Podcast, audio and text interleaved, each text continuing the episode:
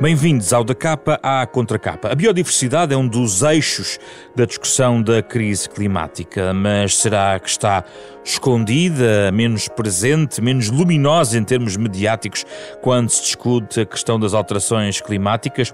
Riscos globais e biodiversidade é um novo ensaio da professora universitária e bióloga Maria Amélia Martins Loução, que nos traz a este programa este tema para uma conversa que vai incluir mais à frente as reflexões de Humberto Delgado Rosa, o diretor para o Capital Natural da Direção-Geral do Ambiente da Comissão Europeia e antigo secretário de Estado do Ambiente. Falamos de biodiversidade nesta edição do Da Capa à Contra Capa, parceria semanal da Renascença com a Fundação Francisco Manuel dos Santos.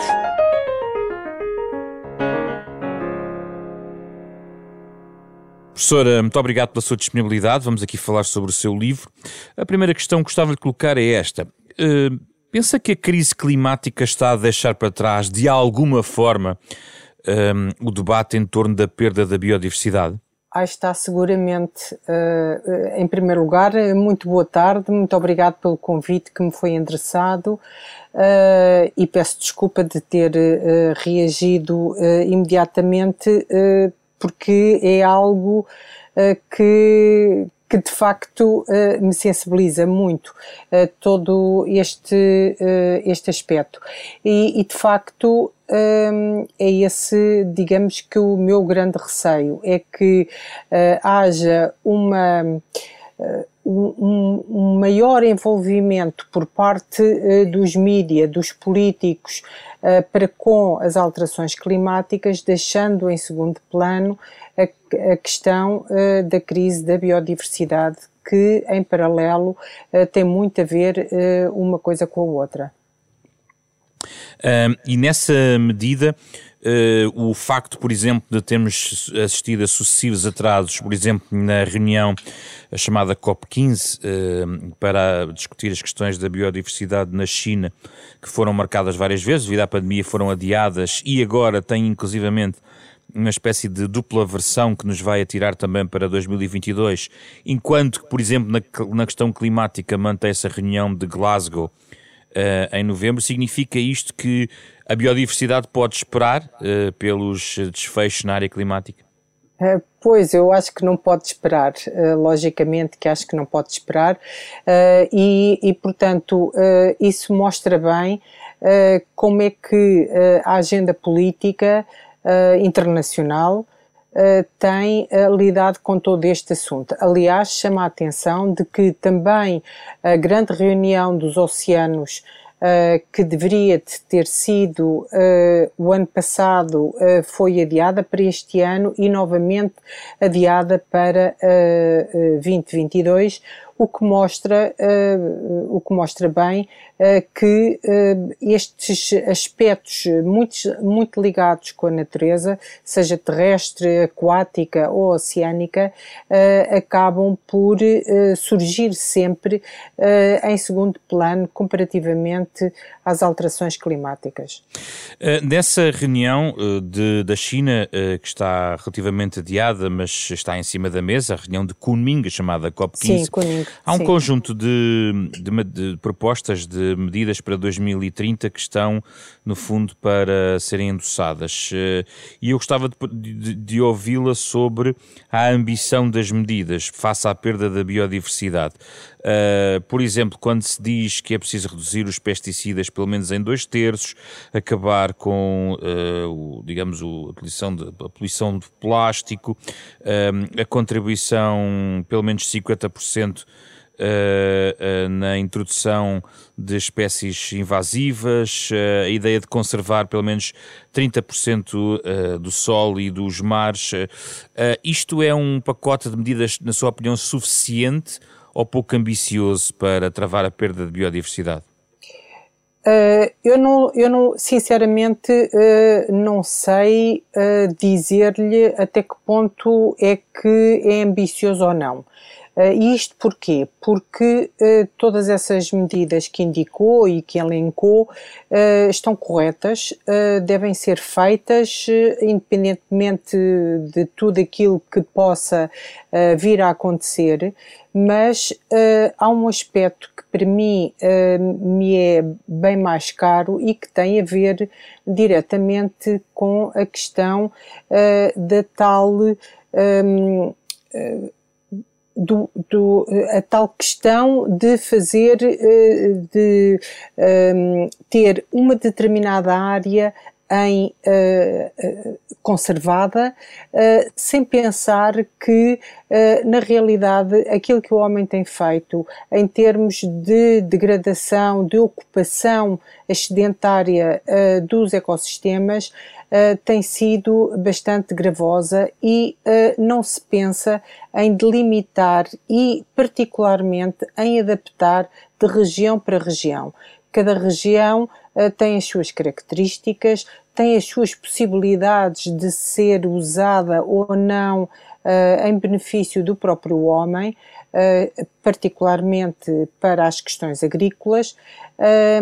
e, não, e, e, esses aspectos não são minimamente abordados uh, ou mencionados. Portanto, deixam um, muito tudo em vago e, portanto, eu costumo dizer que muitas das vezes uh, o problema não está uh, nas medidas que são enunciadas uh, e para os quais existe uma aposta, mas estão mais na questão da fiscalização, da, do controle real uh, dos objetivos para os quais uh, essas medidas foram preparadas. Qual é o melhor exemplo que encontra para hum, entendermos a, a real gravidade da perda de diversidade. Se tivesse que escolher um exemplo uh, bem, enfim, bem visível uh, aos olhos de todos, o que é que escolheria como exemplo?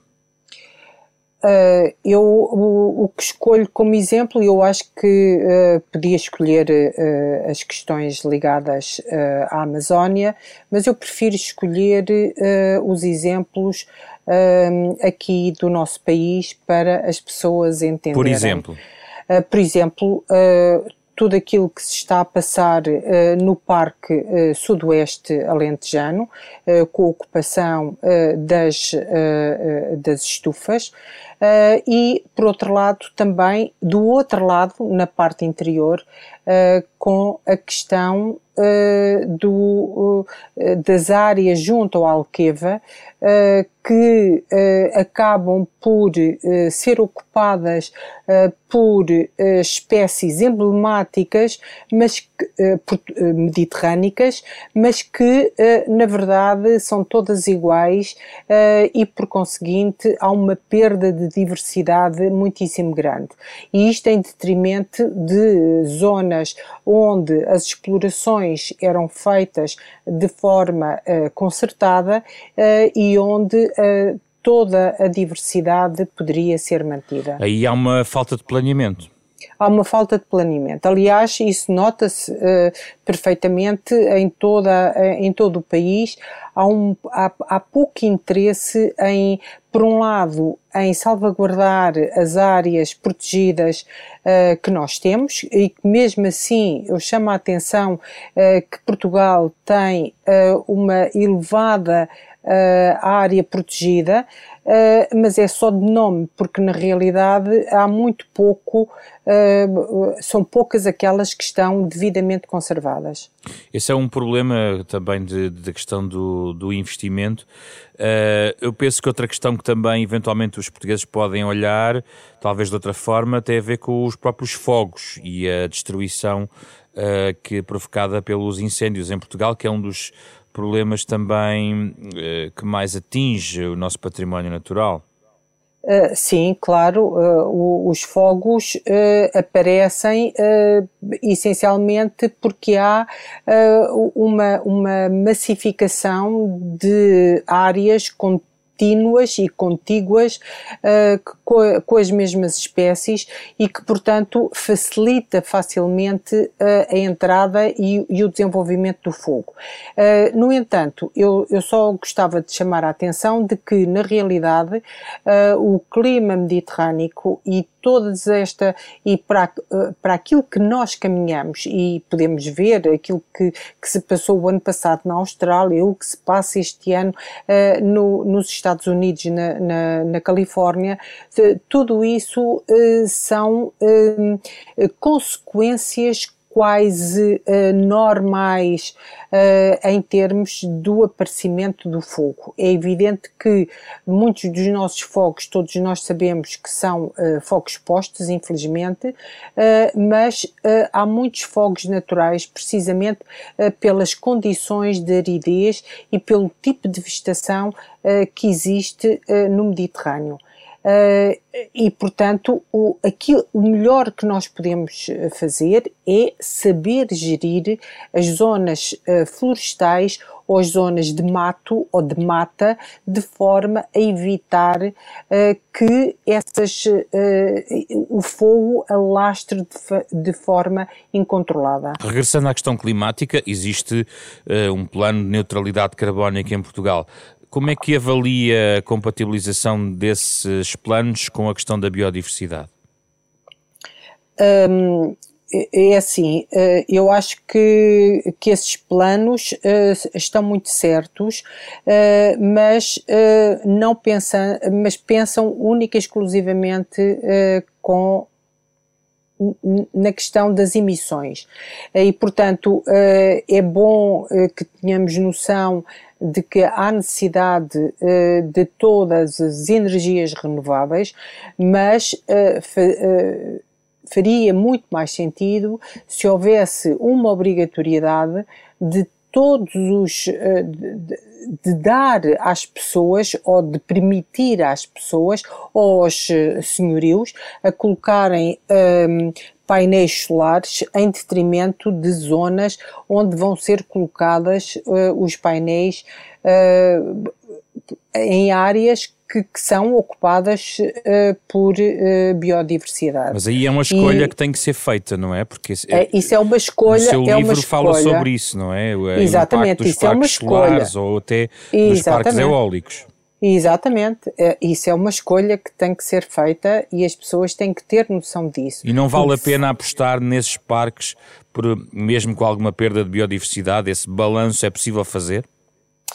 Uh, pois eu, eu, eu não acho que uh, eu, eu, acho que o balanço deve ser uh, feito, deve ser compatibilizado, mas eu vejo aqui ao lado, na vizinha Espanha, em que uh, infelizmente já uh, andamos áreas e áreas onde se vê os painéis solares uh, e em detrimento de áreas de biodiversidade, áreas naturais. Uh, que são ocupadas. E, portanto, uh, eu considero que uh, se houvesse uma aposta de esse incentivo ser feito essencialmente ao nível das zonas urbanas, fazendo esse investimento ou convidando as empresas uh, a fazerem isso nas zonas urbanas, isso uh, teria, uh, no meu ponto de vista, uma, um menor impacto em áreas naturais. Na sua opinião, é, é o, o, que é que a pandemia trouxe de riscos e oportunidades para a questão da biodiversidade? Uh, em termos de, uh, de riscos, uh, sinceramente, aquilo que eu vejo uh, mais uh, é o desleixo, são os, uh, os lixos que há por esses espaços fora, seja ao nível urbano, seja ao nível de, de natural, especialmente pelas bermas das estradas.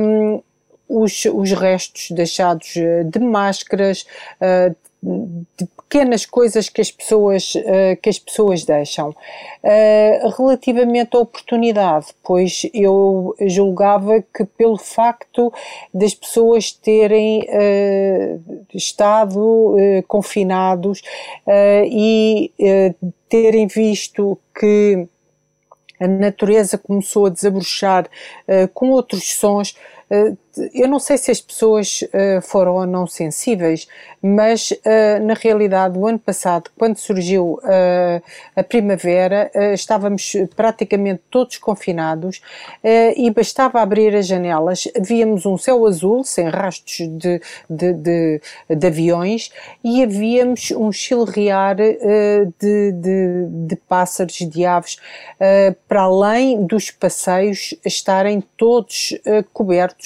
por uh, biodiversidade e essa oportunidade não, não foi aproveitada na sua perspectiva? Essa op oportunidade não foi aproveitada. É evidente que, do ponto de vista científico, uh, em termos de Uh, em termos de divulgação através das redes sociais, nós, enquanto cientistas, uh, divulgámos o mais possível, até para chamar a atenção, mas uh, eu continuo a dizer que aqui uh, há que haver também um papel extremamente importante do, do dos mídia, no sentido de começar a colocar mais essa tónica ao nível das mensagens que, assim como fizeram com as alterações climáticas, obviamente que as pessoas sentem isso porque uh, percebem que há diferenças de temperatura, que há diferenças de chove ou não chove, um, há, há toda uma sensação algo que não se vê e que não se percebe do ponto de vista da biodiversidade. Eh, porque ela não, não grita, ela não, não diz absolutamente nada. Eh, a única coisa que, que, na realidade se pode ver é uh, se ela existe ou não existe, mas se a pessoa tiver uh, o olho treinado ou o interesse uh, treinado para, para observar. Por fim, voltando um pouco também à questão internacional e global, porque as soluções têm que ser também globais. Muito globais, exato. o Presidente da Comissão Europeia anunciou que a União Europeia vai duplicar o financiamento externo para a biodiversidade, para ajudar também países mais vulneráveis, mas reconhece que a Europa não pode fazer tudo sozinha. Uh, na sua opinião, a Europa está a fazer o que pode? Uh, eu não sei se estará a fazer tudo o que pode. Mais uma vez, eu continuo a dizer que depende muito dos países. Claro que há, há países que têm mais sensibilidade uh, para as questões uh, do eh, naturais eh, para estar no campo, eh, para, para usufruir e fruir de sensações muito ligadas à terra ou ao mar, coisa que não é muito vulgar nos países mediterrâneos, nos países latinos, e, e portanto essas diferenças contam e essas diferenças deveriam ser plasmadas também nas chamadas de atenção que poderão ser feitas. Aliás, a Europa é um misto de culturas e de tradições e, e, era, e era bom que uh, houvesse uma, uma partilha desses conhecimentos e dessas sensibilidades, precisamente para se conseguir uh, ir mais longe. Muito obrigado, Maria Amélia Martins Loução, autora deste livro, agora editado pela Fundação Francisco Manuel dos Santos. Falamos de biodiversidade e nada melhor do que convocar alguém que tem, de facto, uma longa experiência nesta matéria para agregarmos aqui outras ideias. Uh, convidamos Humberto Rosa para estar connosco, o diretor para o Capital Natural da Direção-Geral do Ambiente na Comissão Europeia, foi secretário de Estado do Ambiente, foi assessor para assuntos ambientais do Gabinete do Primeiro-Ministro entre 95 e 2002 e é naturalmente também doutorado em Biologia Evolutiva, tem a sua carreira académica. Obrigado, Humberto, pela sua disponibilidade. Hum, eu gostava de colocar-lhe uma destas questões base que tem a ver com a defesa da biodiversidade em tempos de crise climática. Partilha de alguma uh, a percepção de um desafio maior, tendo em conta que nem sempre a biodiversidade está completamente agregada à, à discussão da crise climática em termos até mediáticos? Uh, bom dia, obrigado pela pergunta e pelo convite. Eu começava por dizer que há duas formas de olhar para o assunto. De um certo ponto de vista, há uma única crise que defrontamos, que é uma crise ecológica causada pelo ser humano ao longo do seu desenvolvimento, que alcançou muita coisa, mas também o fez à custa da biosfera e dos serviços que ela nos presta. Uma das manifestações são as alterações climáticas, a outra é a perda de biodiversidade. nesse sentido, elas estão inextricavelmente ligadas, não se consegue resolver uma das dimensões sem, sem a outra. Elas interinfluenciam-se. As alterações climáticas contribuem para a perda da biodiversidade, mas a natureza e a biodiversidade ajudam a defrontar as alterações climáticas, quer por absorver gases com efeito de estufa, quer por melhor nos adaptar aos seus efeitos. Agora, de um ponto de vista político ou social, é verdade que a atenção estado muito mais centrada nas alterações climáticas do que na perda de biodiversidade e há algumas razões compreensíveis para isso, nomeadamente um facto que talvez seja o determinante é que as pessoas sentem mais facilmente os efeitos das alterações climáticas através de extremos climáticos que associam às alterações climáticas. Vejamos este verão com o que aconteceu em tanta parte do mundo com fogos florestais e, e cheias, e pensemos em Portugal 2017 e de alguma forma, hum, eh, digamos que esta pedagogia da catástrofe, como às vezes lhe chamo, está menos ligada à biodiversidade, porque é uma perda mais uma fatiazinha aqui, uma fatiazinha ali. No entanto, e só para recentrar onde estamos hoje em dia, há algumas manifestações de perda de biodiversidade que as pessoas já sentem ou que pelo menos estão atentas a elas. Um bom exemplo são os próprios fogos florestais, porque são uma dimensão também de natureza perdida. Outro exemplo é a perda de insetos e polinizadores em várias partes do mundo, que há muita gente que já o percebeu e que nos dá uma ideia de uma crise ecológica causada por nós, por, um, por, por várias razões e até um assunto que é talvez à primeira vista menos biológico, que é o plástico no oceano, mas faz as pessoas reagir por ver mamíferos marinhos, aves marinhas, tartarugas marinhas eh, afetados por esse plástico que não devia estar lá.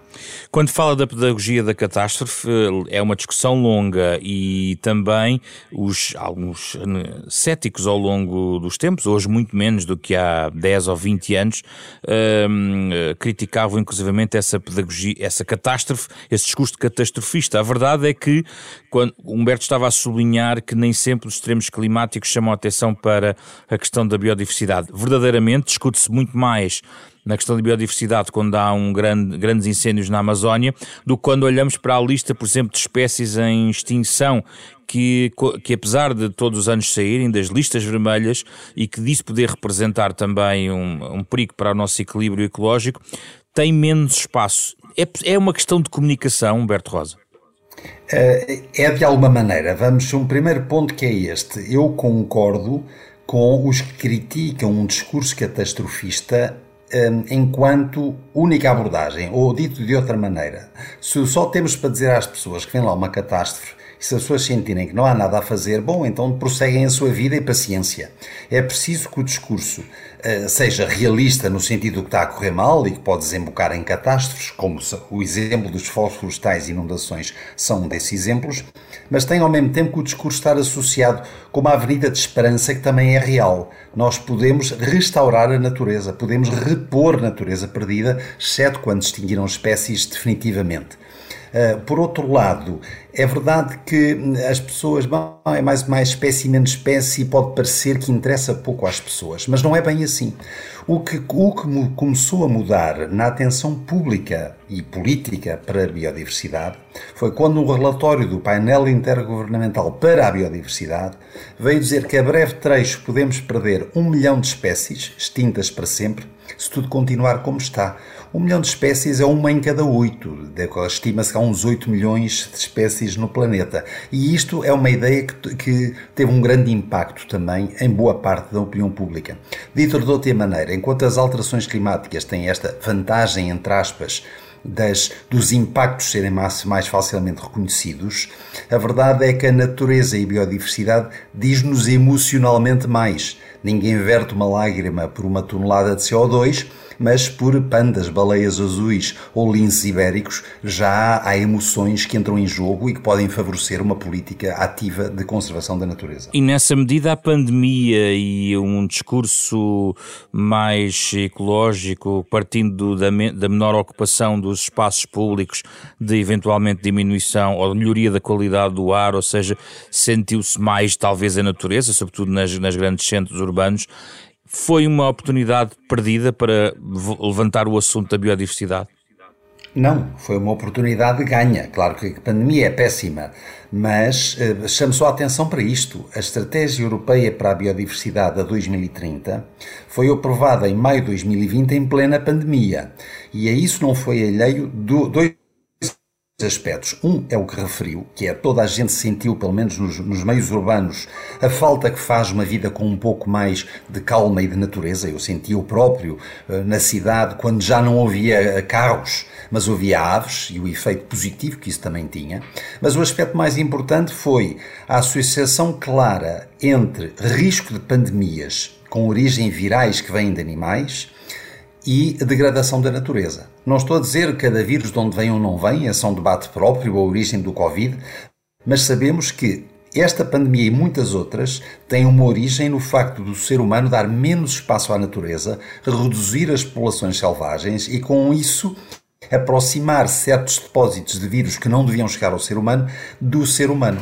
Há um indicador que a mim me faz muito, muito impacto, que é o facto da biomassa de vertebrados terrestres ser a 96% seres humanos e seus animais domésticos, inclusive é gado. E só os 4% restantes é que metemos lá tudo o resto, seja de crocodilos a, a morcegos, leões ou elefantes, etc, etc. Ou seja, fomos longe demais no espaço que tomamos do planeta, devemos dar mais espaço à natureza porque isso é bom para nós, inclusive quanto à prevenção de pandemias. Isso quer dizer que este tema vai também entrar na reflexão que está em curso sobre o que fazer para prevenir a próxima pandemia, ou seja, a biodiversidade provavelmente vai entrar nas discussões sobre tratados globais para pandemias e outros documentos do género.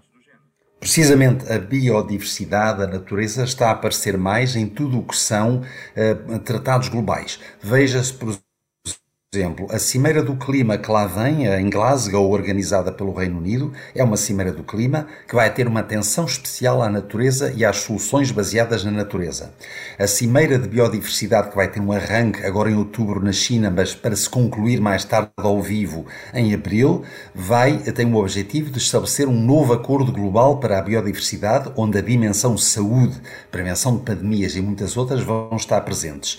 E eh, verificamos que em iniciativas viradas para a saúde, a Organização Mundial da Saúde, etc., têm lá uh, dentro a dimensão precisamos de natureza, primeiro para o nosso bem-estar, até mental, para não falar dos serviços que ela nos presta, desde alimentação, ar, água e tudo isso, mas também porque é uma natureza saudável que garante seres humanos saudáveis. Eh, este, eh, por falar em impactos globais, esta divisão clima do, que vem de 92, a questão também da Convenção da Biodiversidade, que vai ter a reunião na China e depois continuação em 2022, e até a, dos, a questão dos oceanos, está tudo muito segmentado é verdade que a biodiversidade está a entrar, mas parece-lhe neste momento adequado uh, esta um, separação como ela existe? Uh, ou acha que caminhamos para juntar tudo num mesmo pacote? É uma reflexão um pouco, um, se calhar, teórica e filosófica, mas eu gostava de colocar porque o Humberto pensa nestas questões.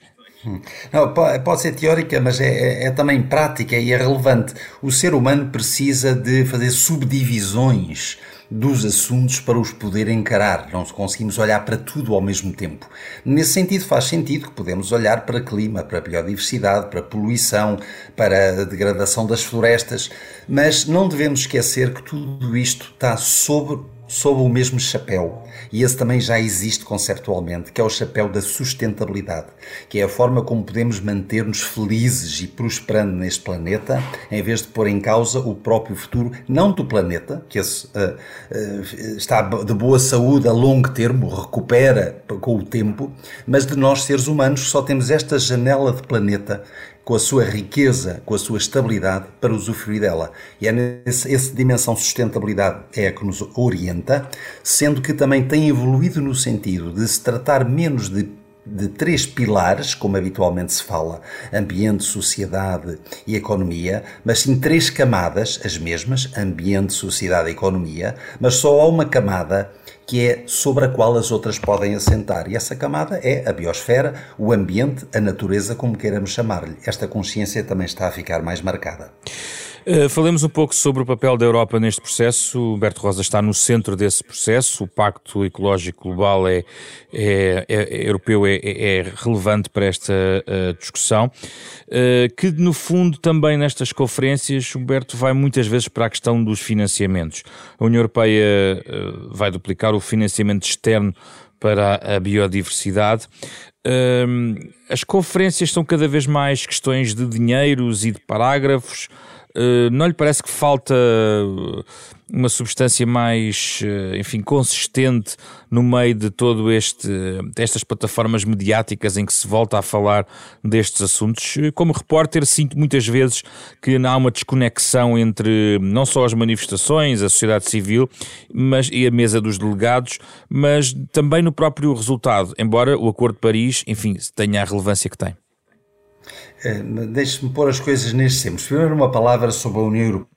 Eu tenho a opinião que a União Europeia tem sido de facto um, um, farol, um pioneiro em política climática e ambiental. Não estou a dizer que não há outros grandes grupos que tenham essas políticas, mas efetivamente já de há muitos anos e agora mais marcadamente com o Pacto Ecológico, eh, estamos à frente em termos de ambição, porque na Europa prevalece a ideia que há vantagens a colher em entrar num rumo de descarbonização, de energias renováveis, de proteção da natureza. Este é um primeiro fator, acho que o papel da Europa aí é muito importante e, nesse sentido, o anúncio de que a Presidente da, da Comissão fez recentemente uma duplicação dos fundos para a biodiversidade, acho que tem um, um grande significado. Agora, se isto tudo se converte em dinheiro ou não, não podemos esquecer do seguinte: quando abordamos, por exemplo, um novo acordo para a natureza sob a Convenção para a Biodiversidade temos de perceber que as percepções dos diferentes países, grupos, zonas do mundo têm várias dimensões e há três componentes na Convenção. Há uma componente que é conservação da biodiversidade, há uma componente uso sustentável da biodiversidade e uma componente partilha dos benefícios eh, eh, que a diversidade genética proporciona. Tudo isto tem de ser abordado ao mesmo tempo e para uma boa parte do mundo um tema central é a mobilização de apoio e de recursos para a sua capacitação para poderem fazer o que também querem fazer em termos de conservar a sua própria biodiversidade. A biodiversidade tem uma diferença em relação ao clima. O clima é, é, é, global. Em toda a parte, quando emitimos carbono, vai para um pacote global. A biodiversidade é a nossa biodiversidade. As nossas florestas, os nossos uh, recursos que ali estão. Mas há situações muito diferentes no mundo em relação ao seu uh, estado de desenvolvimento, pelo que a mobilização de recursos financeiros é uma, uma, peça fundamental e importante para um acordo global que cubra as três dimensões. Eh, o envolvimento da sociedade civil uh, presumo que está também ligado à questão do financiamento. Tenho, temos lido sobre grandes contributos de filantropia em relação à conservação da natureza e há um dos objetivos para 2030 tem a ver um aumento do financiamento para a conservação na ordem dos 200 mil milhões de dólares por ano. Isto se os números, se os meus números não estiverem corretos, por favor, Humberto, corrija-me. Uh, e eu gostava de perceber se a resposta, se isto quer dizer que a resposta está a crescer na sociedade civil para além da tradicional dos Estados e dos blocos regionais. A resposta está a crescer muitíssimo na sociedade civil. Eu uh, vieram-me à mente dois ou três hum, setores para referir. Um deles é, para começar, a juventude. A juventude, com as suas manifestações pelo clima, quando prestamos atenção à sua mensagem, não é só clima, está lá também natureza, proteção da natureza, estão lá dietas, alternativas de vida, etc. Acho que teve um grande impacto político este movimento da juventude.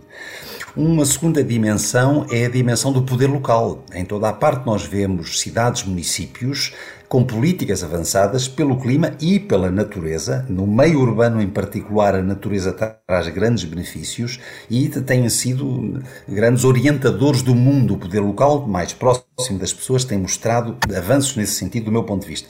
E, finalmente, não menos importante, é, é, chamo a atenção para o seguinte: o Fórum Económico Mundial onde cada ano se reúnem no, em Davos uh, os grandes pensadores da economia, as grandes empresas, tem vindo de sessão em sessão a aumentar na sua análise de riscos os riscos para a economia da perda de biodiversidade e das alterações climáticas também.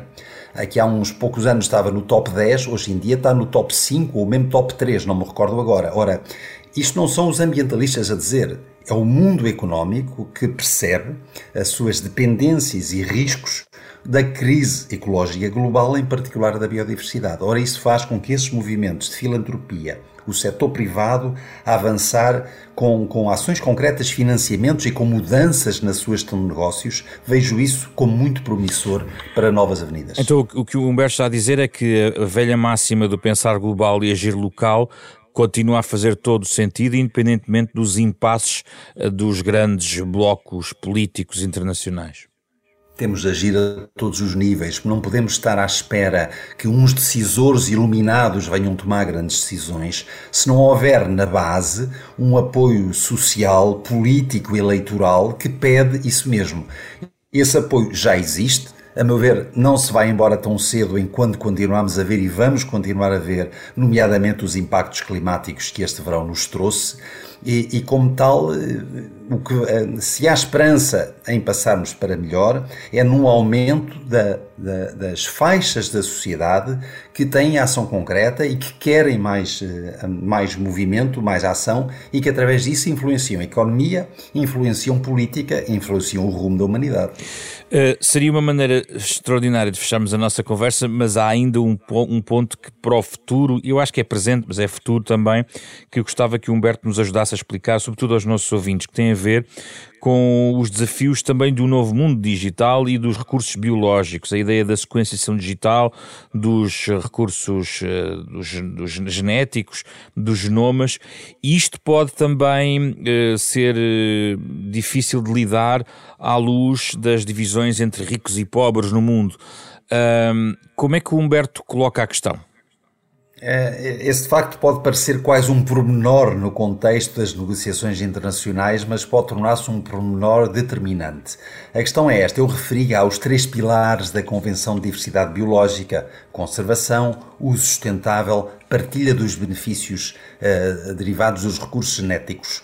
Eh, já há, felizmente, um protocolo, eh, um acordo, o protocolo de Nagoya, que visa a partilha desses benefícios. Eh, significa quem tem recursos genéticos ser compensado pelo seu uso, porventura, farmacêutico ou equivalente.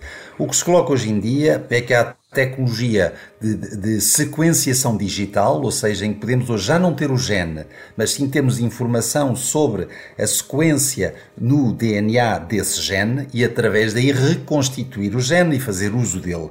A questão depois que se coloca é entre os que pensam que isto deve ser incluído nessa partilha de benefícios, mas o outro lado da moeda é que é o acesso livre científico a esta informação que é determinante também para fins de, até de conservação da natureza. Este é um debate técnico, mas politicamente relevante, que de facto se coloca no contexto internacional. Eu creio que, e estamos empenhados nisso enquanto União Europeia, encontrar um bom equilíbrio entre os vários valores em ter em conta.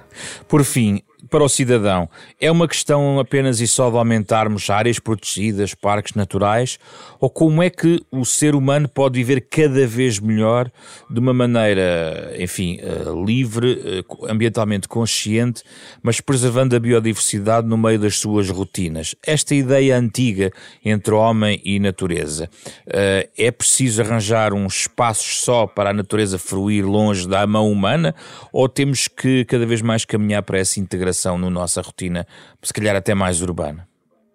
É preciso as duas coisas. Há certos eh, espaços, certos habitats, certos ecossistemas, certas espécies que requerem uma eh, escassa intervenção humana, ou dito de outra maneira, requerem a natureza poder seguir o seu rumo sem muita interferência.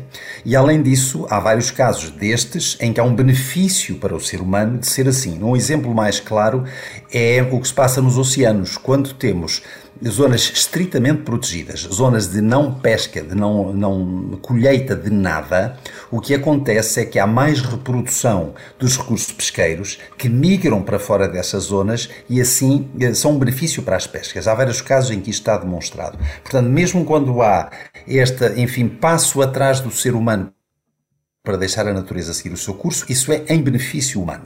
Mas por outro lado, isso não basta. Por outro lado, há áreas protegidas em que é desejável a presença humana, porque é essa mesma presença e atividade que conserva valores e recursos, e isso acontece uh, na vasta maioria das nossas áreas protegidas e da Rede Natura 2000. Mas isto também não basta. O que precisamos é que também nas demais áreas que não são protegidas, temos um, um uso do território, um uso dos mares e um, um impacto da ação do ser humano compatível com que a demais natureza e seres vivos lá estejam providenciando serviços que não temos máquinas para fazer por nós. E é esta a ideia de uma. É, a verdadeira integração é esta, sentarmos artificialmente a dizer que se há uma área protegida ou estritamente protegida, já não há integração. Há integração de outro tipo. Podemos pôr o cursor em vários níveis, conforme conforme o interesse humano, os serviços de ecossistemas que queremos e a natureza que queremos preservar. Agora, sem agir nestas várias frentes e também na frente de restaurar natureza onde ela desapareceu e onde a podemos pôr de volta se assim o quisermos e desejarmos, tudo isto tem que estar em cima da mesa se queremos um futuro sustentável. Humberto Rosa, muito obrigado pela sua disponibilidade. Sempre um gosto de falar consigo. Uh, Humberto Rosa juntou-se a esta reflexão em torno da biodiversidade. O mote foi o livro Riscos Globais e Biodiversidade de, Maria Amélia Martins Loução, neste programa da Renascença em parceria com a Fundação Francisco Manuel dos Santos.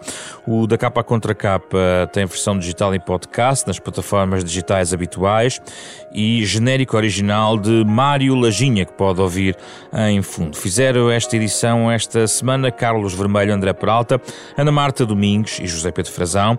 Na próxima, daqui a 15 dias, voltamos para mais uma edição. Vamos fazer uma pausa de uma semana, voltamos daqui a 15 dias para mais uma edição do Da Capa à Contra Capa.